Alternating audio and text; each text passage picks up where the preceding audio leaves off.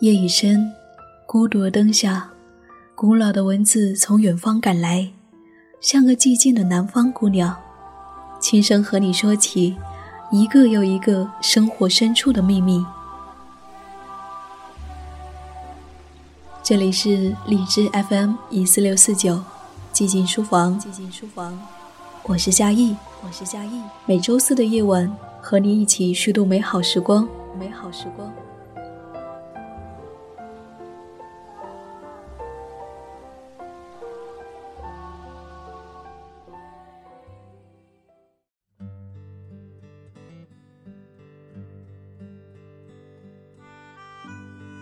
在古老的文字中，去遇见一个更加广阔的世界。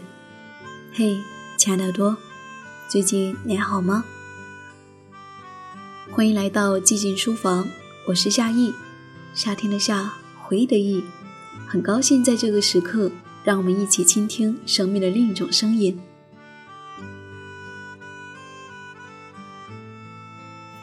这期节目，我想和你聊一聊什么是生活。也许你会很疑惑，我们自从出生起，不就开始生活了吗？哪还有什么可探讨的呢？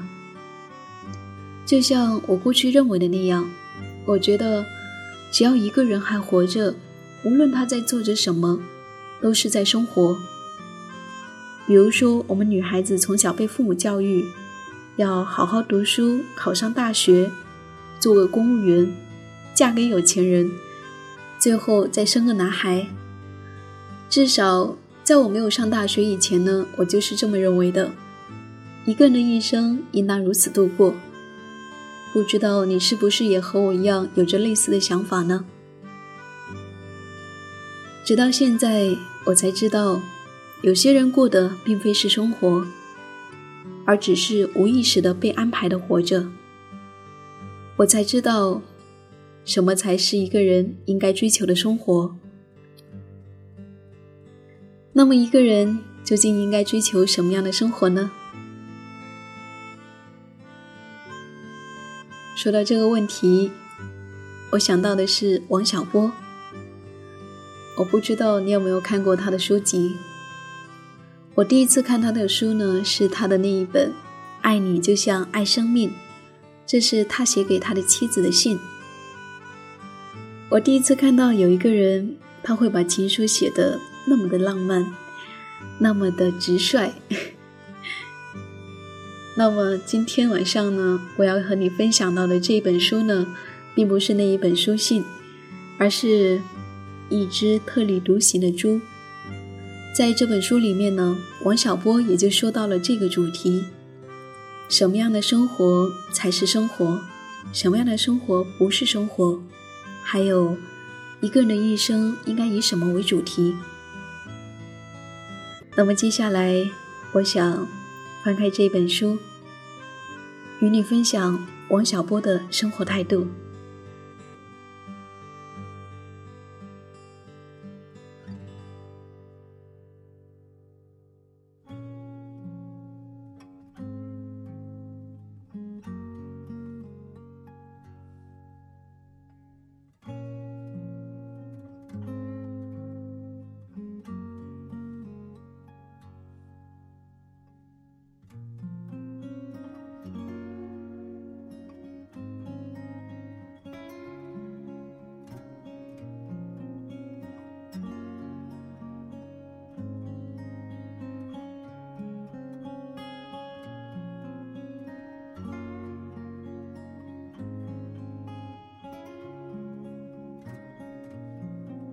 那么要读到的第一篇是有与无。我靠写作为生，有人对我说：“像你这样写是不行的呀，你没有生活。”我虽然长相一般，加上烟抽得多，觉睡得少，脸色也不大好看，但如果说我已经是一个死尸，总觉得有点言过其实。那么，究竟什么样的生活叫做有？什么样的生活叫做无呢？换句话说，哪种生活是生活，哪种生活不叫生活？众所周知，有些作家经常要跑到偏远的地方去体验生活。这话从字面上说，好像是说有些死人经常去诈尸。我老婆也做过这样的事情，因为她是社会学家，所以就不叫体验生活，而是叫做实地考察。他当然有充分的理由去做这样的事情，我却没有。记得有一次，我老婆到一个南方的小村子去调查，因为村子不大，所以每个人都在别人的眼皮底下生活。随便哪个人都能够把全村每个人都数个遍，别人的家庭关系怎么样，经济收入怎么样，没有不是在别人的视野之中的。岁数大的可能还记得你几岁出的麻疹。每个人都在数落别人，每个人也都在受别人的数落。这种现象就形成了一条非常粗的纽带，把所有的人都捆在一起。婚丧嫁娶，没有一件事情是不看别人的眼色。一个人不可能做出自己的决定。在我老婆去调查的时候，当地人呢正在给自己修坟墓，无论老少健康状况如何，每个人都在修，把附近山头都修满了椅子坟。因为这种坟非常的难看，所以当地的景色也非常的难看。但是当地人就陷在这样的套里面，也就丧失了审美观。村里人觉得我老婆还不错，就劝她也修一座。这个村子的文化或者叫做规范，是有些特异性的。从总体上来说，可以说是存在着一种集体的生活。但如果说到属于个人的生活，可以说是没有的。这是因为村子每个成年人惦记的都是一样的事情，给自己修一座坟墓就是其中一件比较有趣的。那么至于为什么要这样生活，他们也说不出。我曾经在社会研究所工作，知道有种东西叫做规范，是指那些约定俗成、大家必须遵从的东西，它在不同的地方是不一样的。当然能够起一些好的作用，但有时候也相当的丑恶。人应该遵从所在社会的规范，这是不言而喻的。但是除了遵从规范，还该不该干点别的，这就是问题。如果一个社会的规范很坏，比如说纳粹德国，或者是文革初的中国，谁都知道不可取。可是人也在其中度过了一生，然后也存在这样的事情，就是经过某些人的努力，建立起了一种无懈可击的规范。那么人是不是只剩下遵从一件事情可干了呢？假如回答是肯定的，就难免让我联想到圈养的鸡和圈养的猪。我想任何一个农场主都会觉得自己猪场里面的规范。对于他的猪来说，就是最好的。每只猪除了吃以外，什么都不用做，把自己养肥就好了。这种最好的规范，当然也包括要把这些不幸的动物必须在屠场里面结束生命。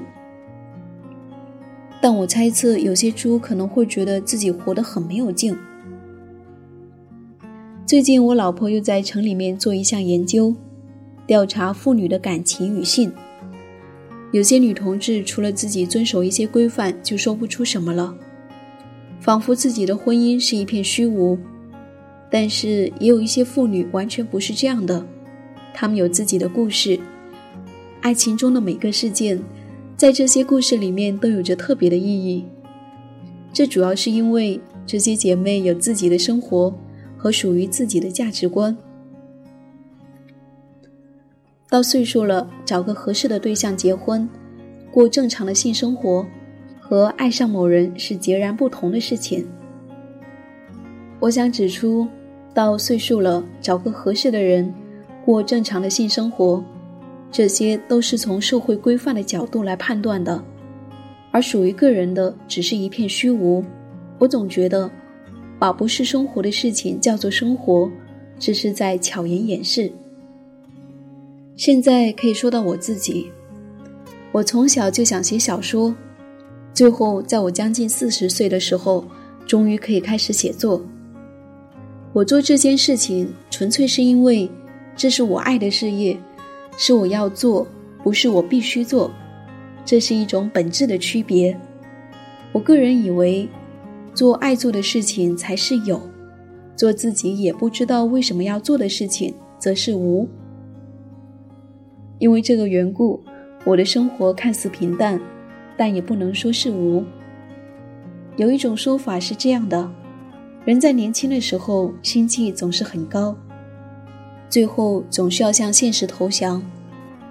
我刚刚过了四十四岁的生日，在这个年龄上给自己做结论似乎还为时过早，但我总觉得，我这一生绝不会向虚无投降，我会一直战斗到死。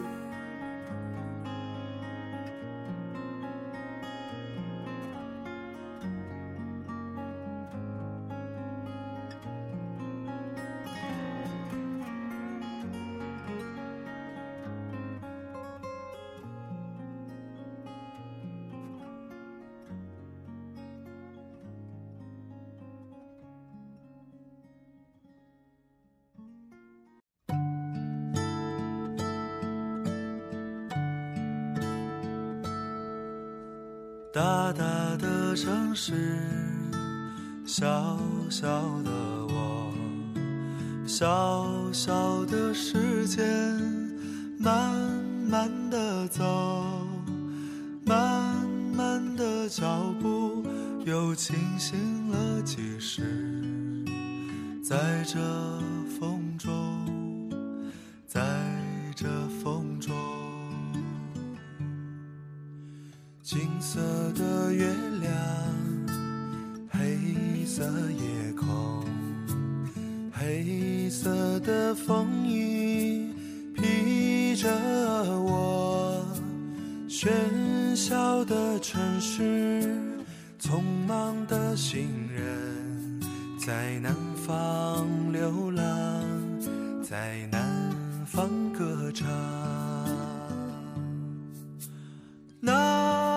就走吧，谁知道前面是什么？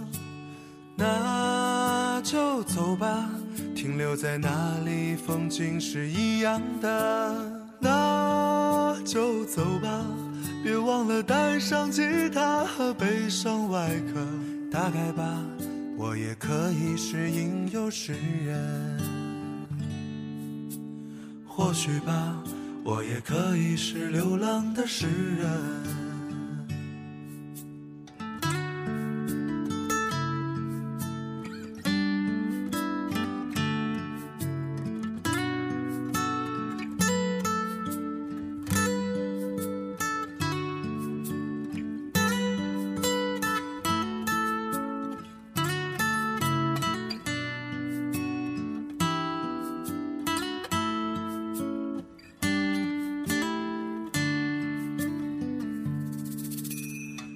色的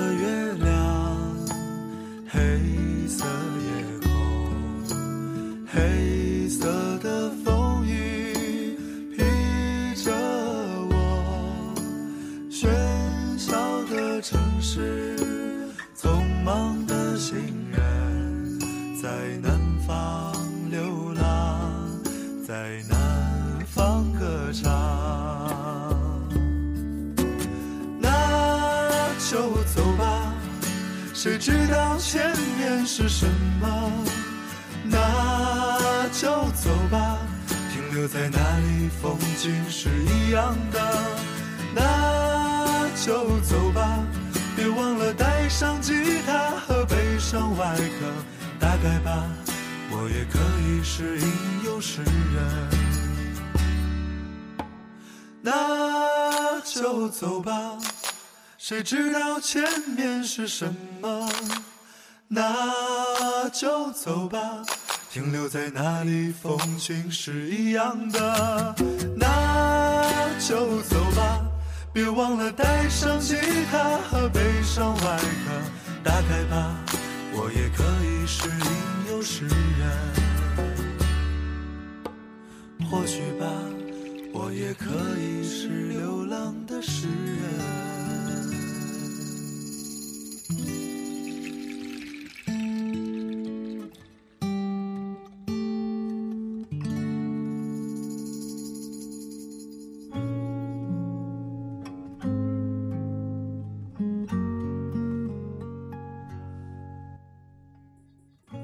刚分享了《有和无》这篇文章，相信你已经对于什么样的生活是有，什么样的生活是无有了一定的了解。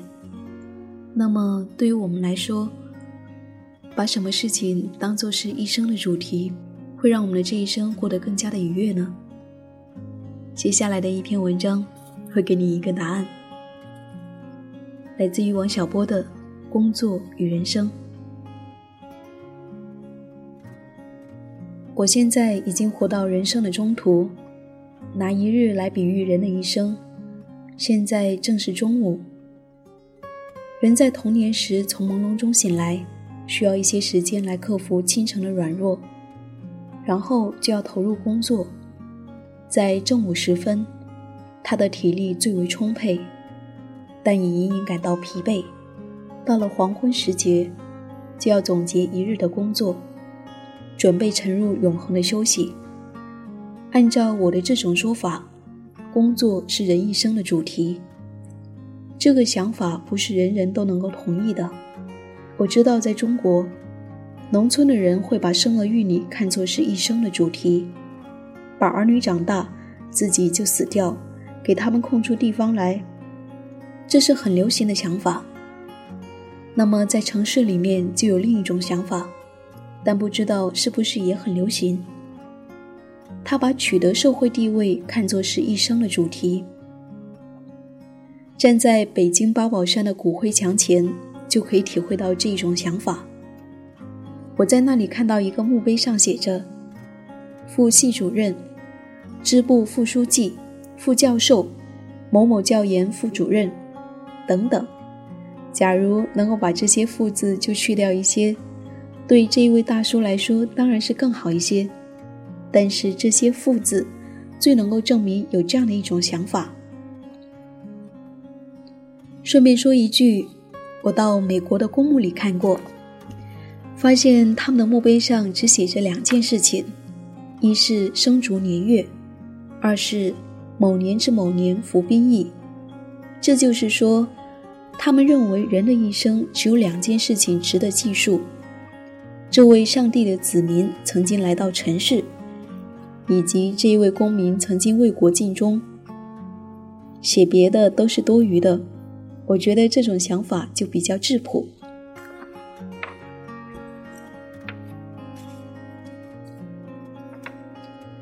那么接下来还是回到我们的正题，我想要把自己对于人生的看法推荐给青年朋友们。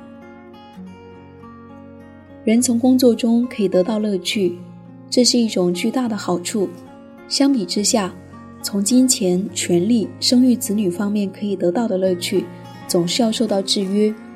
举例来说，现在把生育作为生活的主题，首先是不合时宜；其次，人在生育率方面比兔子大为不如，更不要说和黄花鱼相比较了，在这方面很难取得无穷无尽的成就。我对权力没有兴趣，对钱倒是有一些兴趣，但是我也不愿意为他去受罪。我只想要做我想做的事情，并且把它做好，这就是我的目标。我想和我志趣相投的人总不会是一个都没有的。根据我的经验，人在年轻的时候最头疼的就是决定这一生要做什么。在这一方面，我倒没有什么具体的建议，干什么都可以，但是最好不要写小说，这是在和我抢饭碗。当然，假如你执意要写的话，我也没有理由去反对。总而言之，干什么都是好的，但是要干出个样子来，这才是人的尊严和价值所在。人在工作时，不单要用到手。腿和腰，还要用到自己的脑子和自己的心胸。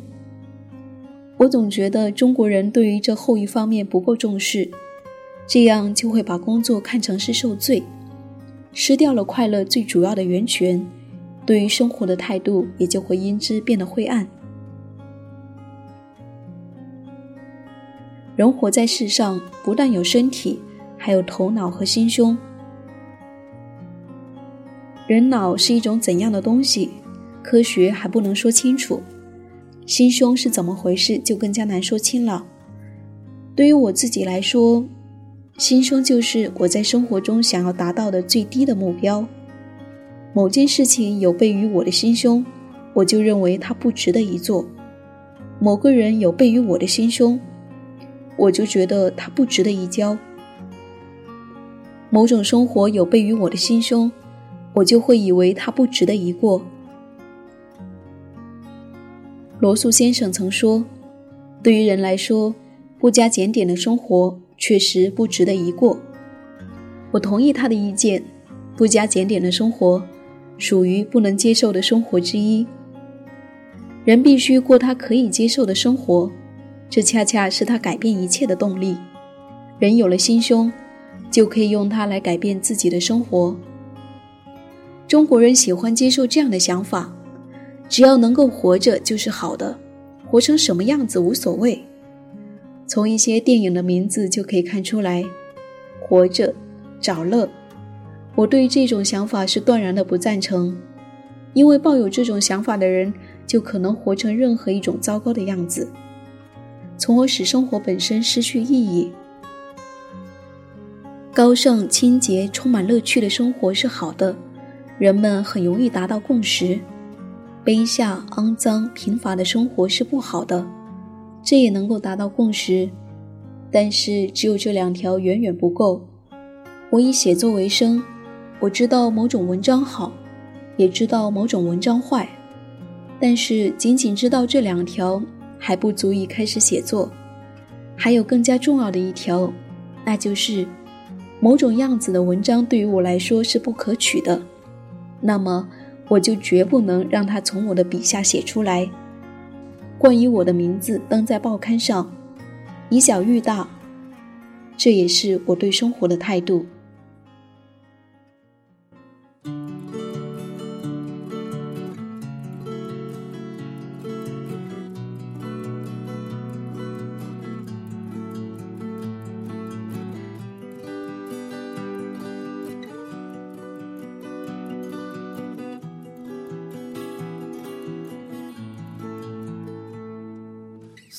月的烟雨飘摇的南方，你坐在你空空的米店，你一手拿着苹果，一手拿着命运，在寻找你自己的香。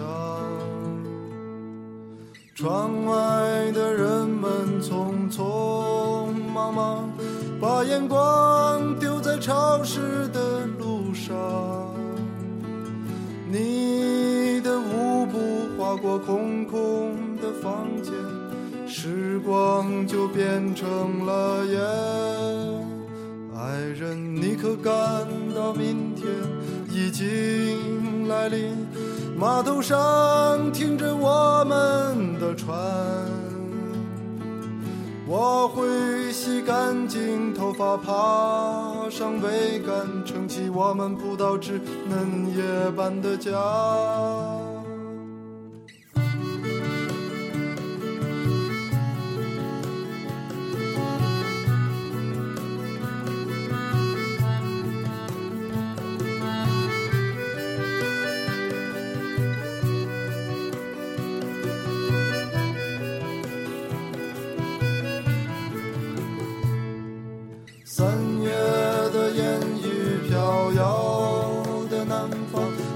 在你空空的米店，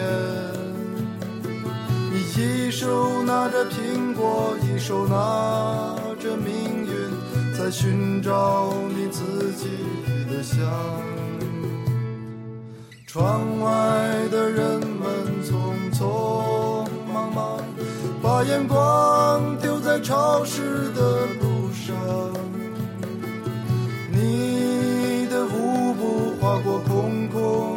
房间时光就变成了烟爱人你可感到明天已经来临码头上停着我们的船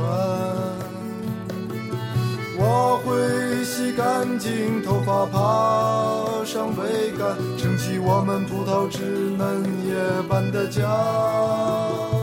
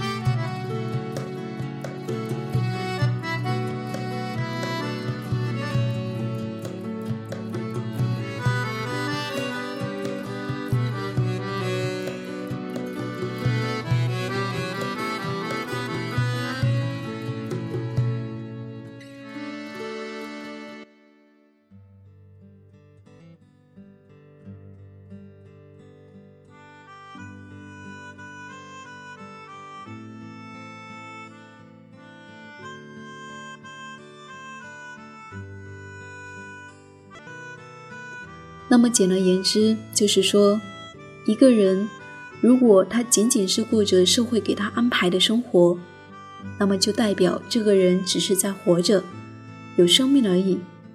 那如果这个人找到了自我，并且努力的去追求他所期待的理想生活，那么他就是在真正的生活。当然，这是一条很漫长的道路。一个人从懵懂无知。找到自我，到真正过上理想的生活，这是一个相当漫长的过程。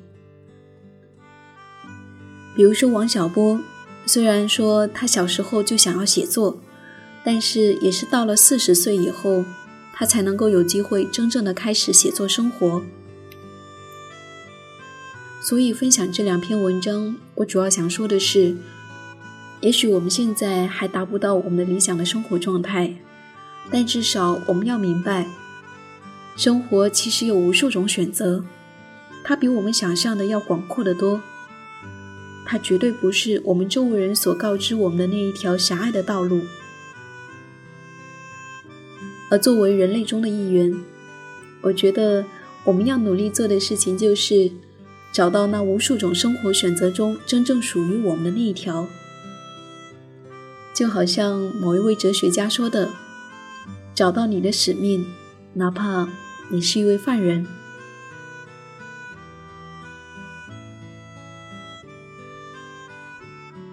一个人不能够仅仅追求活着，还要追求有意识的生活。这就是在节目的开始给出的答案。不知道你所期待的理想生活又是怎样的呢？你是否正在过着你期待中的理想生活，或者说？你正在为之努力呢。愿你以梦为马，用短暂的一生不断的追逐。就像王小波说的那样，我绝对不会向虚无的生活投降，我会一直战斗到死。遇见好的文字，就像遇见一个良人，他衣着朴素，露着真诚的微笑。温柔的和你说起一个更加广阔的世界。这里是荔枝 FM 一四六四九，寂静书房，我是夏意。感谢我的阅读和思索有你相伴。这一期分享的文章来自于王小波的书籍《一只特立独行的猪》。如果你喜欢这些文字背后的思想，欢迎你真正拿起来读一读。如果你想找到我。可以在新浪或者是在微信公众账号上搜索 “nj 夏意”，你就可以找到我了。如果你还想听到我的更多的节目，欢迎下载荔枝 FM。好了，亲爱的你，我呢，愿你今夜好梦。我们下期再见。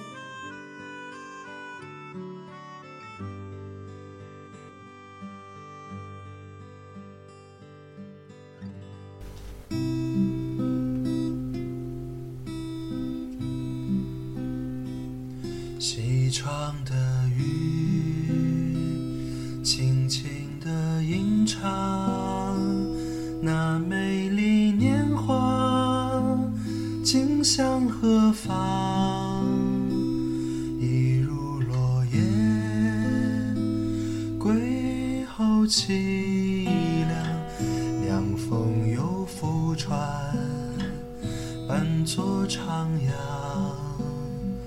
西窗的雨，轻轻的吟唱，我美丽年华，尽像。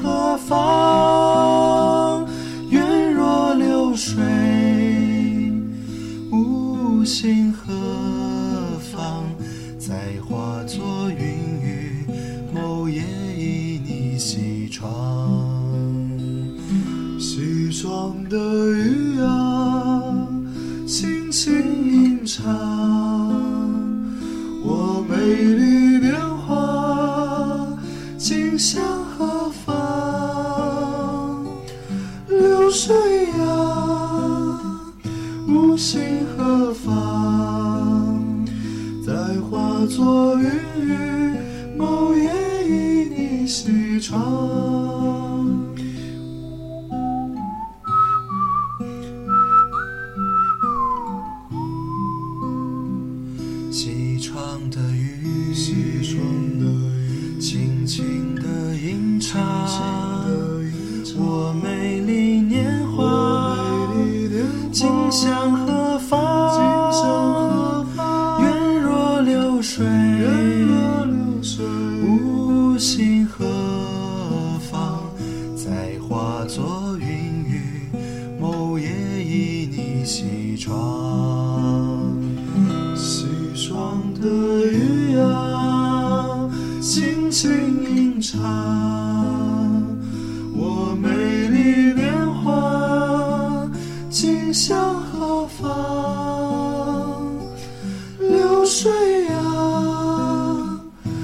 See.